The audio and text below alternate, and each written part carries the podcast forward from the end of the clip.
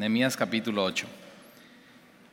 Eh, ya se completó la obra, los muros están eh, levantados, eh, pudo completar Nehemías junto con todo el pueblo la obra en 52 días, algo que no se había hecho en 100 días, ellos lo pueden hacer y una de las oraciones de Nehemías es Dios fortalece mis manos y así lo hace. Y conforme vimos en medio de la obra de Dios, pues hay oposición, están ahí los, los enemigos de, de Nehemías y del pueblo de Dios, eh, pero al mismo tiempo pues tienes a, los amigos de, de Nehemías, bueno, su hermano, que vimos que es eh, eh, Hanani y Ananías, ¿no? su amigo.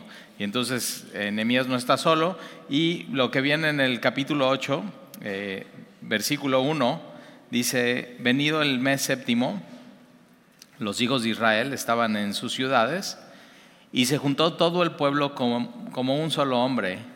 Entonces todos estaban en sus ciudades y se reúnen, o sea, se congregan. Eh, y se junta todo el pueblo como un solo hombre. Si subrayas tu Biblia, un solo hombre, ahí puedes subrayar. Es lo que hacemos los, los miércoles y los domingos. Eh, nos, estamos en diferentes lugares y nos juntamos, nos congregamos y estamos como un solo hombre, eh, le cantamos a Dios con una sola voz eh, y, estamos en armonía y en unidad, quien nos, y quien lo hace es, es simplemente Dios. Entonces se juntan como un solo hombre en la plaza que está delante de la puerta de las aguas, esto es en Jerusalén. Una de las puertas que ellos reconstruyen es la puerta de las aguas, tienen diferentes nombres las puertas. Uno es la puerta de las ovejas. Por la puerta de las ovejas, por ejemplo, es donde entraban los sacerdotes con las ovejas para el sacrificio.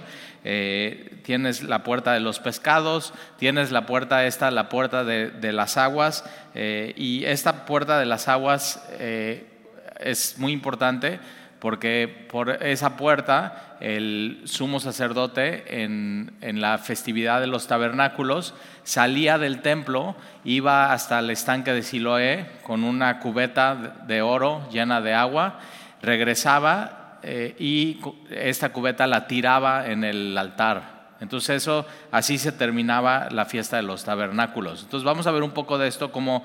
Eh, es muy importante la, ubicación. Ahora, otra cosa que nos enseña el Nuevo Testamento es que eh, la palabra de Dios la, asemeja a, agua, ¿no? agua pura, agua que nos limpia, agua que nos lava, y entonces ahí se juntan en la plaza que está delante de la puerta de las aguas. Y vas a ver por qué es tan significativo el agua, la palabra.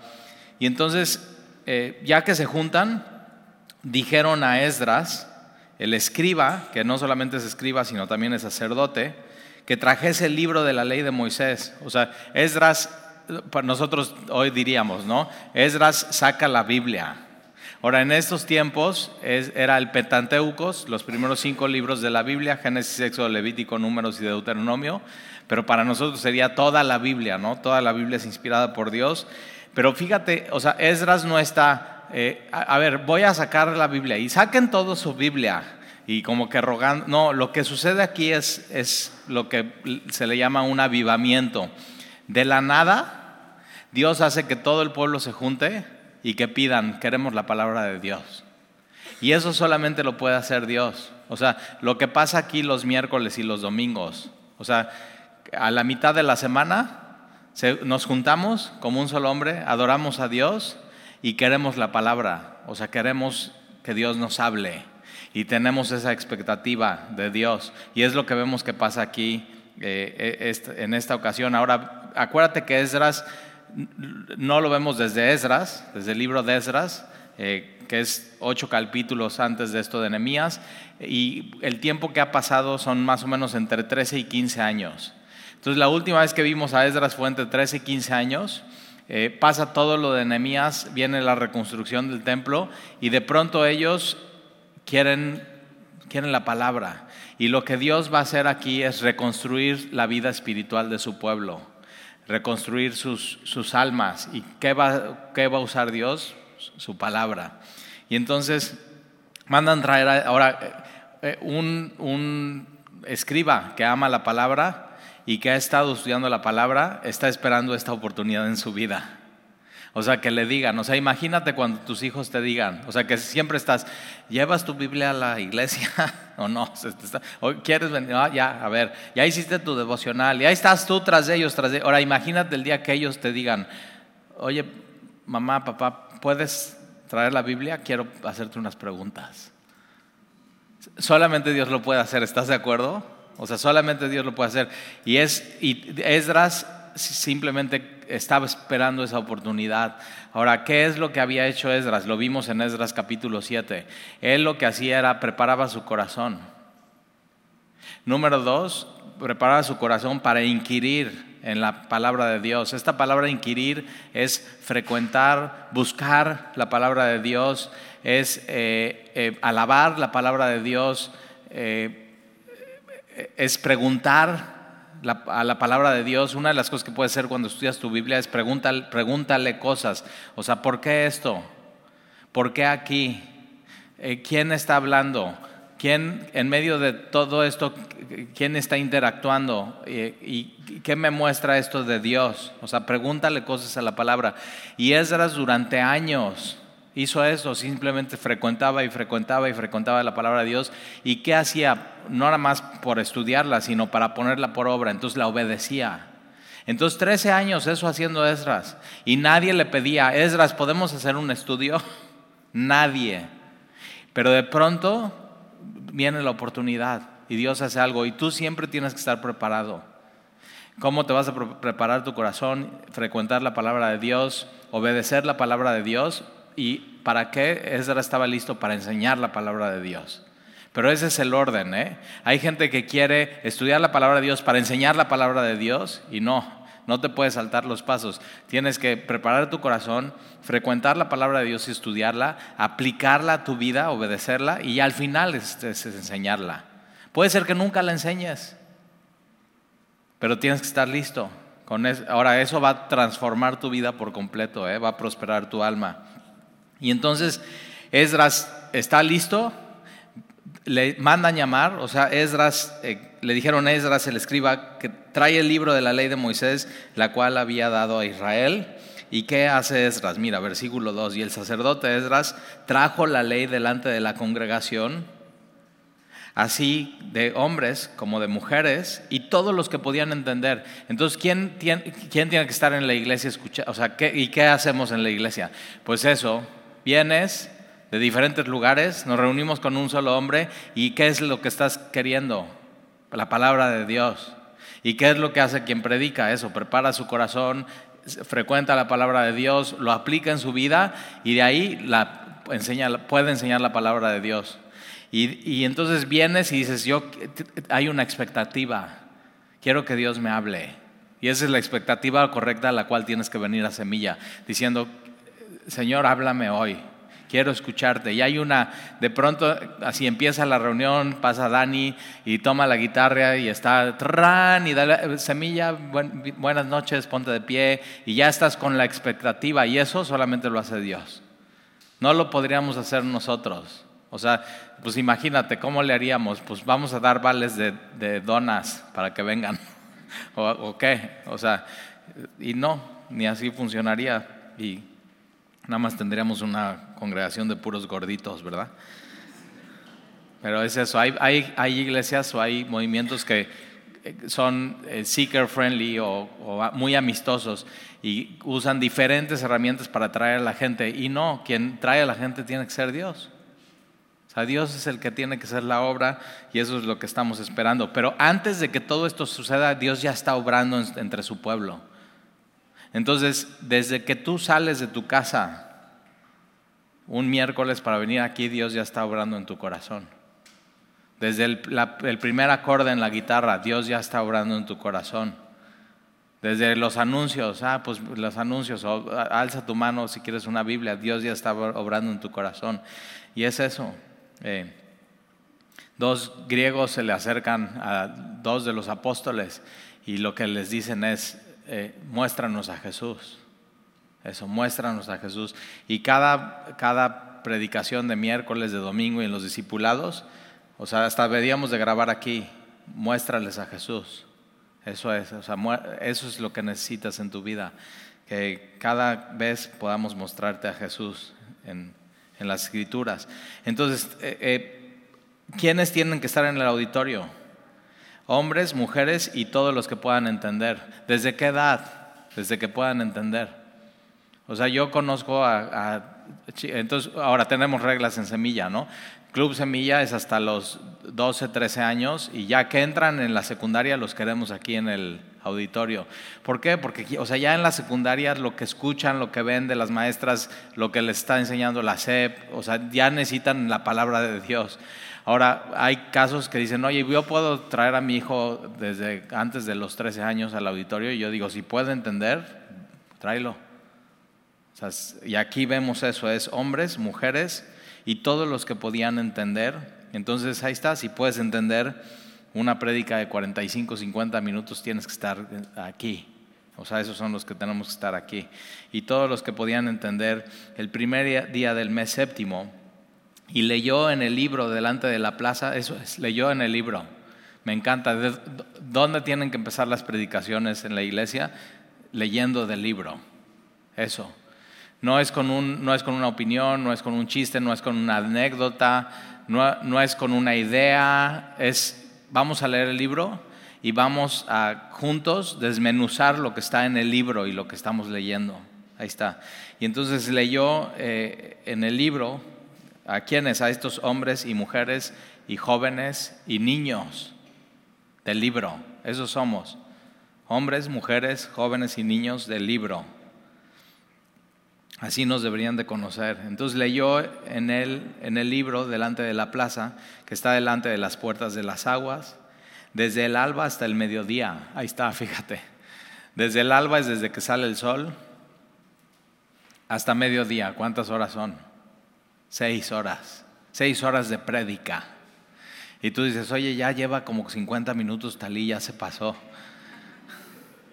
Pero aquí es algo, o sea, es algo inusual, algo que Dios está haciendo, algo que Dios los está trayendo, es algo que no se había hecho, se había descuidado por completo y de pronto la gente está eso, quiero, quiero. No sé si te ha pasado que de pronto vienes a la iglesia un miércoles, un domingo, empezamos, nos metemos en la historia, Dios nos está hablando, Dios está tocando nuestro corazón y de pronto decimos, bueno, ya nos vemos la próxima semana. Y dices, ya se acabó. Y dices, o sea, como que quiero más. Y eso es lo que está pasando aquí, simplemente quieren, quieren más de Dios. Entonces ahí está, desde... Ahora están poniendo atención, seis horas los niños, ¿eh? los jóvenes poniendo atención. Tenemos un problema en nuestra generación de no poner atención. Y esa, ah, no, seguramente tienen déficit de atención.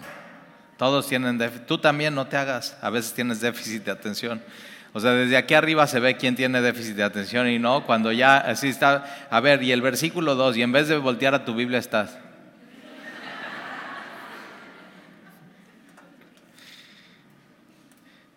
Pero mira, ¿eh? entonces leyó el libro delante de la plaza, que está delante de la puerta de las aguas desde el alba hasta el mediodía, en presencia de hombres y de mujeres y de todos los que podían entender, y los oídos de todo el pueblo estaban atentos al libro de la ley.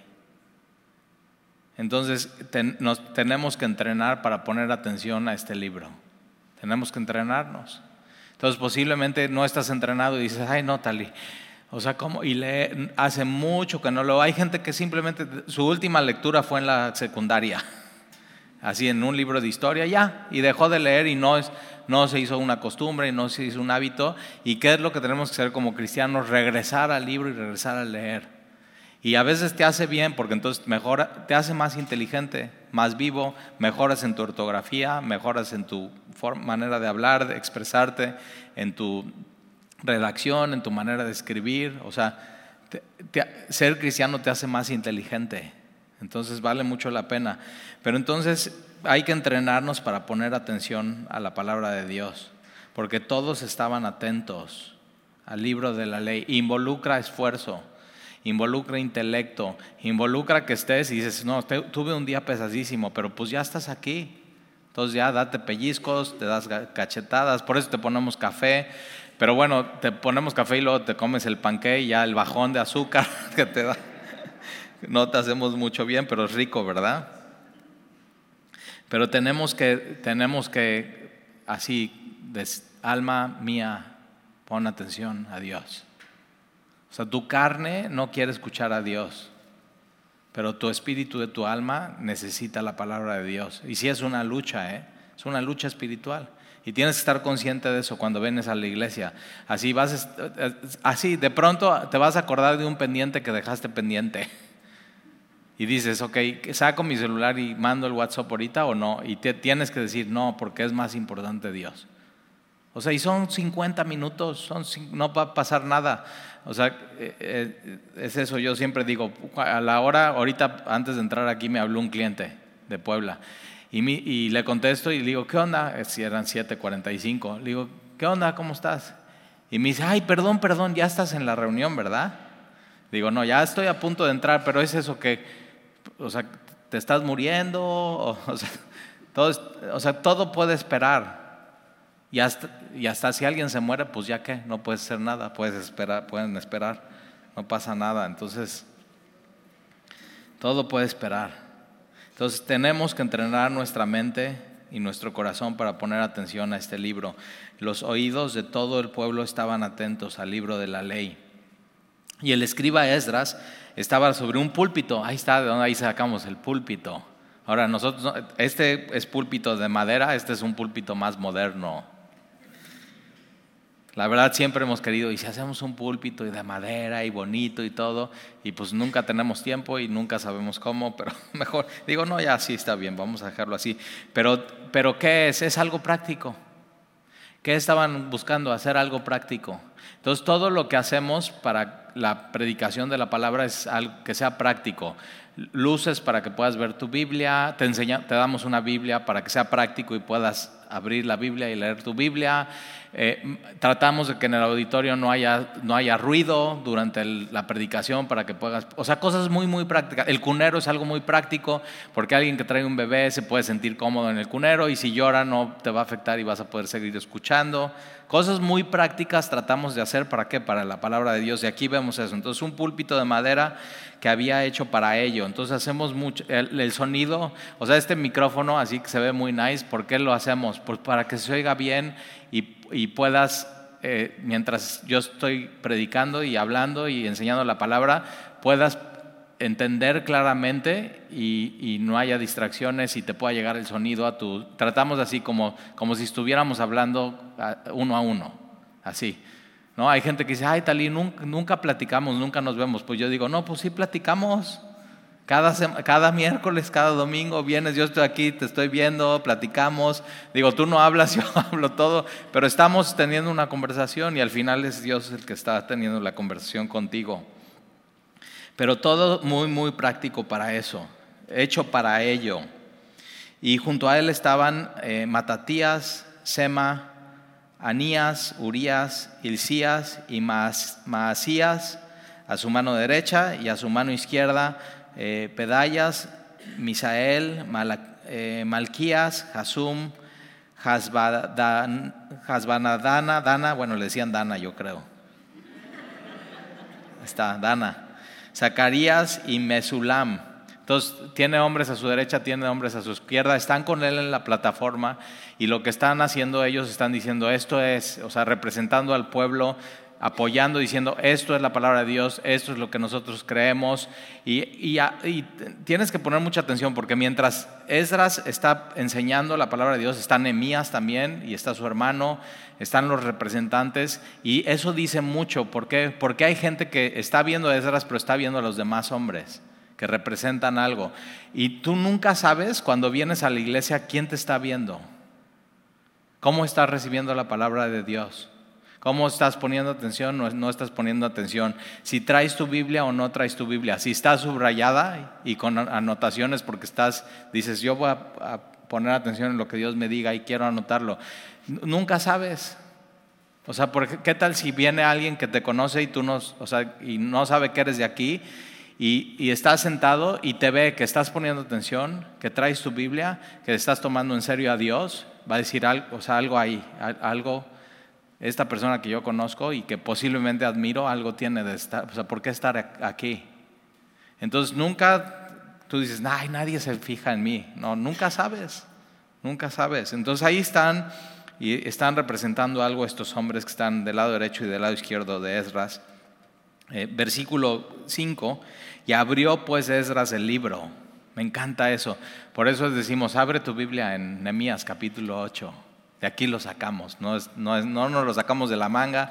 No semilla no tiene como el dato registrado de decir eso, es bíblico. Es, y siempre vas a todos los Calvaris y semilla y es eso. Abre tu Biblia en Nehemías capítulo 8, abre tu Biblia en 2 de Tesalonicenses capítulo 2, abre tu Biblia en 1 de Timoteo. ¿Por qué? Porque de aquí partimos. Sin abrir la Biblia no tendríamos nada que hacer, nada que decir, estaríamos perdiendo el tiempo. Y me encanta, ahora esto es rollo, lo que tiene pergamino, lo que tiene Ezra. Entonces él le pasan el pergamino y lo está abriendo así, a la vista de todos. Ahora nosotros no tenemos eso, pero sí tenemos una Biblia y a mí me gusta por eso Biblia de, papel, física, que, la, que puedas así abrirla. A veces hago los domingos, si me has visto, subo con mi, siempre subo con mi Biblia, es como mi escudo. Así. Y subo con mi Biblia, la pongo así y a propósito hago así, casi, casi. La abro delante de la gente, digo, vean de dónde voy a predicar. Y la pongo aquí. Y estoy así viendo mi Biblia, mis anotaciones están aquí, la verdad no estoy nada en contra de iPads y de eso, pero ¿qué tal si se queda así pila? o sea, a mí me dolería la panza así de que, ay, y ya, ya no sé ni dónde me quedé.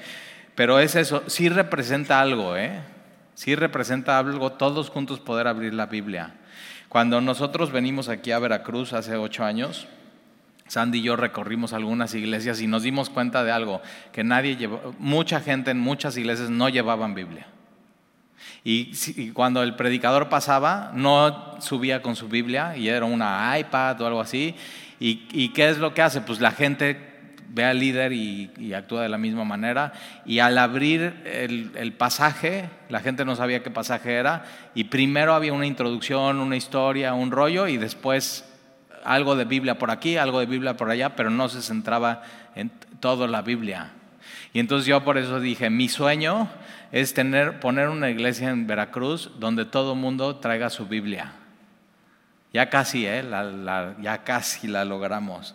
Y por eso vendemos Biblias así, más baratas que en México, o sea, de mayoreo el precio que nos dan las damos. Si no tienes una Biblia, te la regalamos porque queremos que sea, o sea, algo de semilla, de que vengas con tu Biblia, ames tu Biblia, así que hagas así y huela a ti, así como tu almohada, todo, la baba y todo. Pero así es eso, y manchas de café, o sea, que tu Biblia esté usadita, esté bien. Hay un predicador, hay un predicador que decía, eh, enséñame el estado de tu Biblia y te enseñaré el estado de tu alma. Entonces tu Biblia nunca la usas y está como nueva. Pero si la usas y ya así dices, órale, de tanto abrirla, o sea, este, esto, ¿no? Que el, como para amarrarla de una ya, ya está guango. Como traje de baño, así.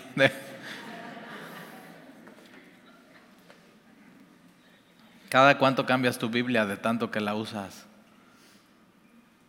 Y te estoy animando así, entonces ráyala, úsala, llévala, viaja. Cuando vayas de viaje, este es un tip muy bueno. Estás haciendo tu maleta y dices, híjoles, como que ya no tengo espacio. Saca algo de ahí y pon tu Biblia. Tienes que encontrar espacio siempre para la palabra de Dios en tu vida. Entonces ese es un tip, te lo doy. nunca sabes cuándo van a cambiar las versiones electrónicas en, las apps, o sea, en YouVersion y todo eso ¿Cómo sabes que un día no, así alguien, un versículo, pum, y lo cambian, y ya cambian el contexto y estás leyendo algo que no? Vale la pena una Biblia y que sea tuya y que sea. Ahí está. Dice tal y es que pesa mucho. No inventes. Entonces, abre, ahí está. Abre pues Esdras el libro a los ojos de todo el pueblo. ¿Por qué? Porque significaba algo porque estaba más alto que todo el pueblo. Así por eso hacemos plataforma, no porque nos creemos mejores, ni no. Simplemente es para que pueda, es algo muy práctico. Un púlpito, la plataforma, la Biblia, la abres, todo el mundo puede ver, nos estamos viendo, tú estás viendo dónde se está predicando. Entonces estaba más alto que todo el pueblo y cuando la abrió, Todo el pueblo estuvo atento. Ahora, en el original hebreo dice, todo el pueblo se puso de pie. Me gusta más esa traducción. Entonces, como que ya se cambiaron los papeles. Ahora yo estoy parado y tú estás sentado y antes no era así. Antes el predicador y en la sinagoga, Jesús cuando va a predicar en la silla de Moisés, en la, en la sinagoga, él se sienta y todo el mundo se para y Jesús está enseñando. Así era antes. ¿Y qué demostraba? Era la gente del pueblo cuando, ok, va a abrir la Biblia eh, eh, Esdras y todo el mundo que en, honrando a la palabra de Dios. Y vamos a poner atención y se ponen de pie. Igual te puede servir si te quedas dormido sentado, pues ya te pones de pie. Qué pena dormirte parado, ¿no? Y te caes así. Pero ahí está. Es, eh, dice mucho este pasaje un respeto absoluto por la palabra de Dios, un amor por la palabra de Dios, una adoración por la palabra de Dios. Una, o sea, sí, Esdras va a empezar el estudio y todos, ¡pum!, se ponen de pie. Una expectativa. ¿Qué va a decir? ¿Qué dice el libro? Me, fascina este pasaje. Entonces, cuando vengas a la iglesia, ven con expectativa. ¿Qué Dios me va a decir? ¿Qué Dios nos va a decir? ¿Qué Dios nos va a hablar? Y, respeto la palabra, a la palabra, a la exposición. Y entonces eh, todo el pueblo estuvo atento. Versículo 6. Y bendijo entonces Esdras a Jehová, Dios grande. Y todo el pueblo respondió, amén, amén alzando sus manos y se humillaron y adoraron a Jehová inclinándose a tierra. Entonces, ve, ve, lo que hace, o sea, después de la palabra hay agradecimiento, hay, se humillan delante de Dios, no hay lugar para, o sea, cuando pones atención a la Biblia, y Dios se revela en su palabra, no hay lugar para orgullo, no hay lugar para altivez, no hay lugar para soberbia. ¿Quién no pone atención a las otras personas? los que piensan que saben todo y que no hay nada que les puedas decir. Y nosotros tenemos que venir con la expectativa aquí, yo no me sé todo y yo sí necesito que Dios me diga. Necesito de su sabiduría, necesito que Él me guíe, necesito que Él me diga.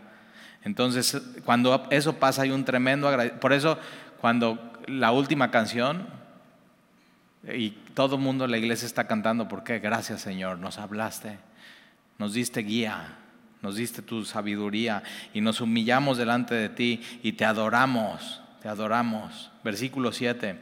Y los levitas, los que servían, Esúa, Bani, Serebías, Jamín, Acub, Sebetai, Odías, Maasías, Kelita, ay mira qué bonito nombre, pero debe ser Kelito, porque era hombre, Azarías, Josabet, Hanán y Pelaía, hacían entender al pueblo la ley y el pueblo estaba atento en su lugar. Y leían el libro de la ley de Dios claramente. Fíjate, ahí está. Es, este es mi objetivo cada semana, leer el libro, este libro, la Biblia, de manera clara. Espero que, esté cumpliendo mi, mi misión en semilla. Que vengas y digas, entendí. Fue muy claro, no fue nada o sea, y son cosas profundas, pero no fue nada que todo el mundo diga, oh, no entendimos nada, pero oh, o sea, qué bonito se escuchó, qué teología, qué, no, es claridad. Eso es lo que buscamos, o sea, claridad, algo muy práctico. Entonces, ese es el objetivo, que no entretener, ¿eh? entendimiento, que puedas entender lo que dice el libro y digas, ah, no había visto esto, pero ya me quedó claro y lo vi. Eso, ya, ya entendí. Entonces leían el libro de la ley de Dios claramente y ponían el sentido, de modo que entendiesen la lectura. ¿Por qué tenían que poner el sentido? Porque el Pentateuco se escribió muchos años antes de que se está leyendo aquí con Nemías y con Esdras. Entonces se escribió en otro tiempo, en otra cultura. Eh, la Biblia, por ejemplo, para nosotros se escribió en otro idioma hebreo, arameo y griego, en otra geografía, que no es nuestra geografía, con otro contexto, con, con otras culturas alrededor de la escritura de la Biblia. Y entonces, ¿qué es lo que tenemos que hacer? Es, tenemos, ok, ¿qué entendieron los que, los, los que primera vez escucharon la Biblia? Y cómo nosotros creamos un puente entre lo que ellos entendieron y nosotros, a nuestro contexto, a nuestro lenguaje, en nuestra cultura. Entonces, tenemos que ponerle sentido de modo que podamos entender la lectura. Eso es lo que tenemos que hacer semana tras semana y creo que es la misión de los pastores y los maestros en la iglesia. Versículo 9, y Nehemías, el gobernador, y el sacerdote Esdras, escriba, y los levitas que hacían de entender al pueblo, dijeron a todo el pueblo, día santo es a Jehová nuestro Dios. No os entristezcáis. Entonces, ¿qué escuchan la palabra? ¿Nunca te ha pasado que escuchas la palabra y te llega y lloras? Y hasta estás...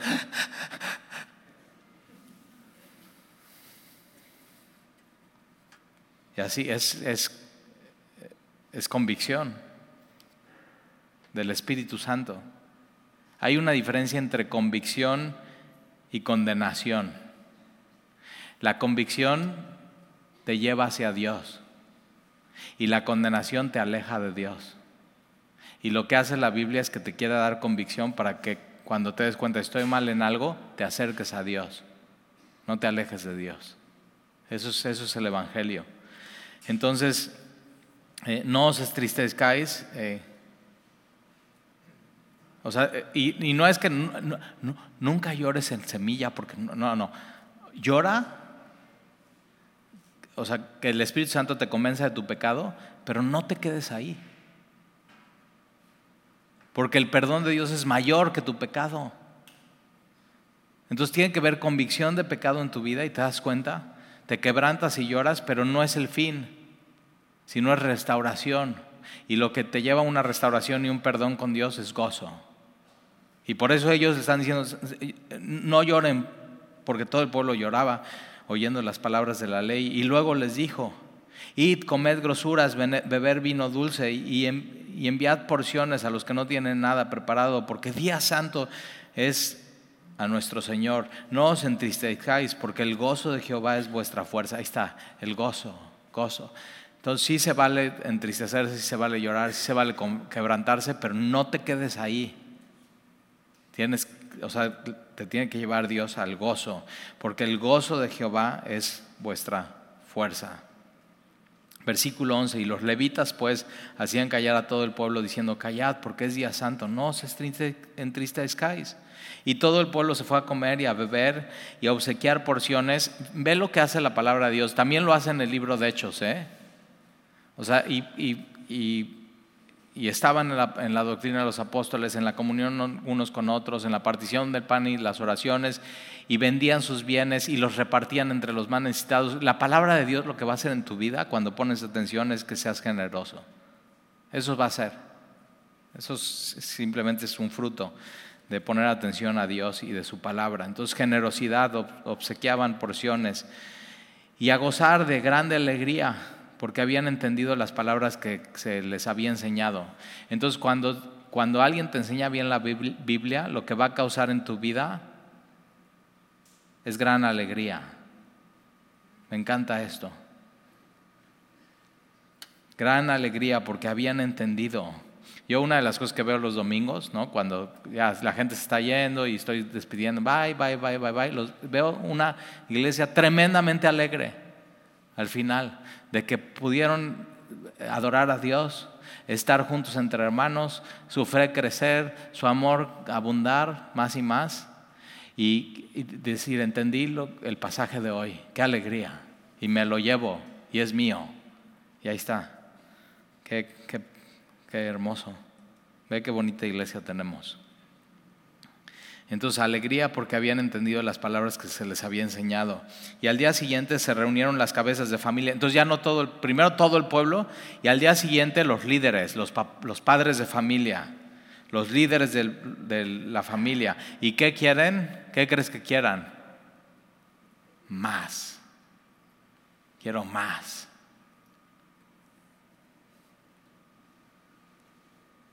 Y entonces al día siguiente se reunieron las cabezas de las familias de todo el pueblo, sacerdotes y levitas, a Esdras, el escriba, para entender las palabras de la ley. Quieren más, entender más. ¿No te pasa de que entiendes algo y dices, ya quiero venir la próxima semana, quiero más? Quiero más. Eso. Y es, solamente Dios lo hace. ¿eh? No es una obra humana imposible de hacer por los hombres. Solamente Dios puede hacer eso en, en la vida de las personas y de una iglesia. Entonces, queremos más. Versículo 14. Y hallaron escrito en la ley me encanta eso, porque nunca te ha pasado que estás leyendo tu Biblia o vienes a una predicación y encuentras algo que dices, eso es, eso quiero.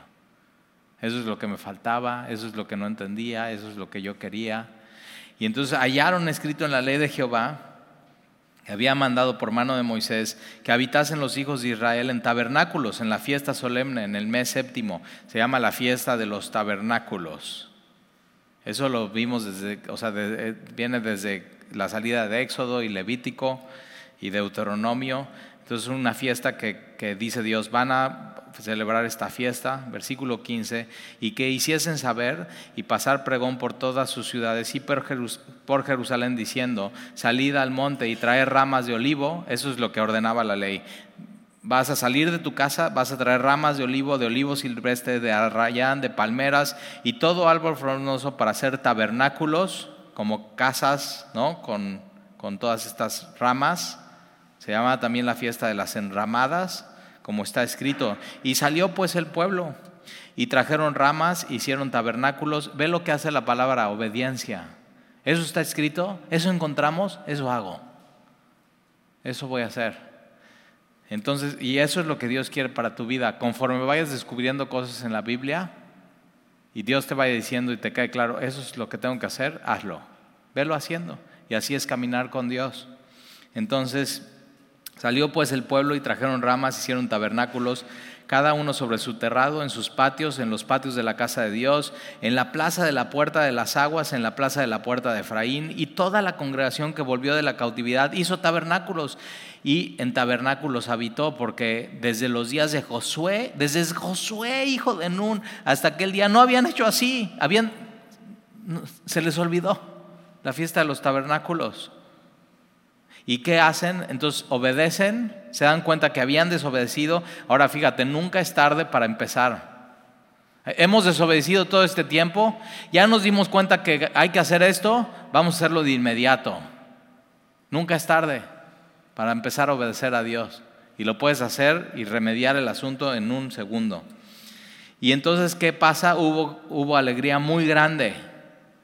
Otra vez, nunca es tarde para empezar a obedecer a Dios y que haya una gran alegría en tu vida, una alegría muy grande. Y leyó Esdras en el libro de la ley de Dios cada día.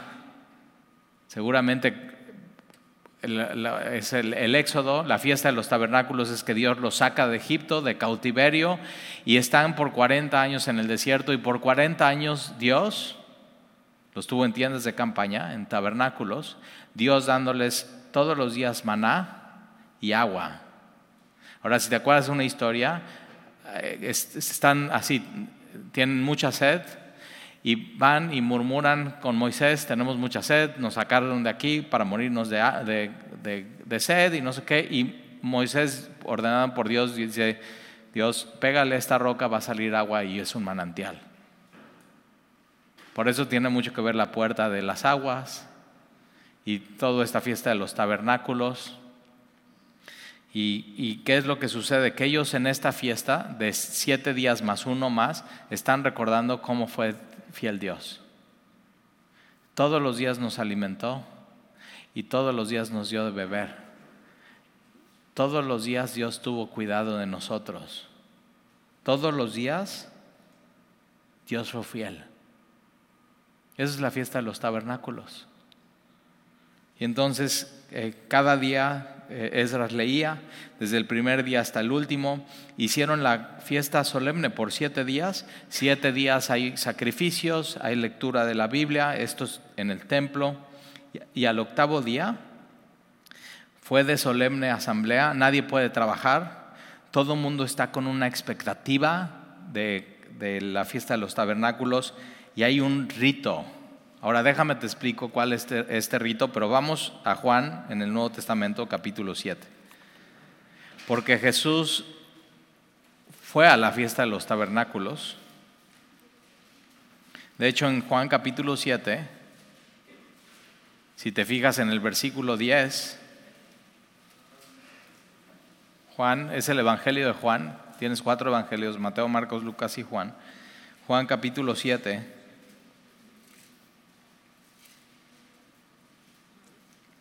Versículo 10. Juan capítulo 7, versículo 10. Pero después de que sus hermanos habían subido, hablando de los hermanos de Jesús, entonces él también subió a la fiesta, no abiertamente, sino como en secreto. Y le buscaban los judíos en la fiesta y decían, ¿dónde está aquel? Y en esta fiesta es muy importante porque iluminaban todo el templo y es sea, muy hermoso y, y ve, por eso Jesús dice, yo soy la luz. y había una expectativa y todo el mundo estaba en las cerramadas, estaba en el templo y había sacrificios. Y el último día, el día octavo de la fiesta solemne, había mucha expectativa, pero todos estaban en silencio. Y el, y el sumo sacerdote tomaba una vasija de oro, iba a la, al estanque de Siloé. El, el Siloé significa enviado. ¿Quién es el enviado de Dios? Jesús.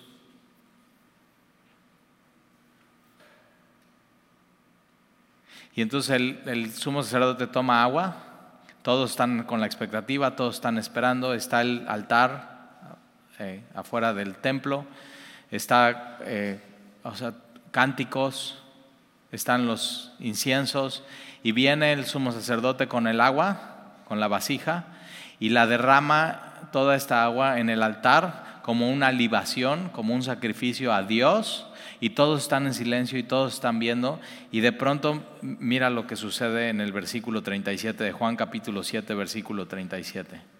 Juan 7, 37 ahí. Y en el último gran día de la fiesta, de las enramadas, de los tabernáculos, Jesús se puso en pie y alzó la voz diciendo, el sacerdote está derramando el agua si alguno tiene sed, venga a mí y beba.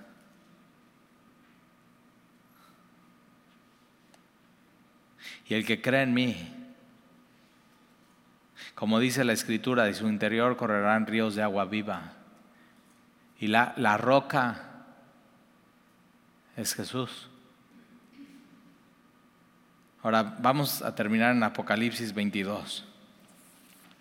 El último libro de tu Biblia.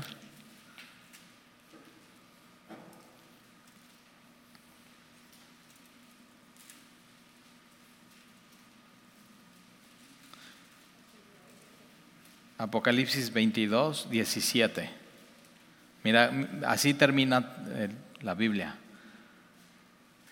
Apocalipsis, Apocalipsis 22, 17 dice, y, y el Espíritu, ahora todo lo que vimos en Nehemías 8 tiene que ver con el Espíritu. el Espíritu Santo es el que trae a las personas, Él es el que reúne a las personas, el que las une y hay armonía como un solo hombre, es el que inspiró las escrituras, el que hace entender a la gente, es el Espíritu de Dios. Y entonces el Espíritu y la esposa dicen, ven. Y el que oye diga, ven. Y el que tiene sed, ahora quien, está dictando este libro es Jesús, ¿eh? Y Jesús está diciendo, y el que tiene sed, venga. Y el que quiera. Eso es opcional. Si no quieres, no. Si no quieres poner atención, está bien. Pero si quieres poner atención, si quieres más de Dios, y el que quiera, tome del agua de la vida gratuitamente, gratis. No hay que pagar, no hay que hacer nada. Solamente es escuchar a Jesús diciendo, ven, gratis, no lo mereces, no eres digno, pero si Jesús está diciendo, ven,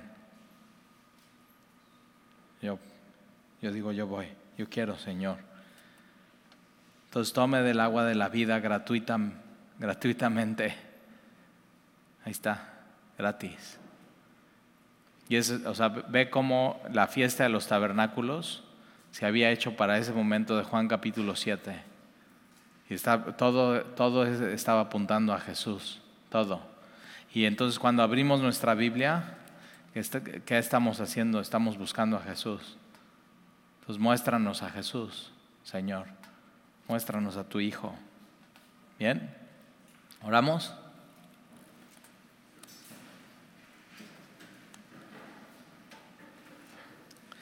Señor, te damos gracias por la claridad de este pasaje en Nehemías capítulo 8 y Señor, que nunca nos dejemos de asombrar de tu palabra, que nunca queramos dejar de abrir este libro juntos, que nunca, Señor, eh, dejemos de ponerte atención.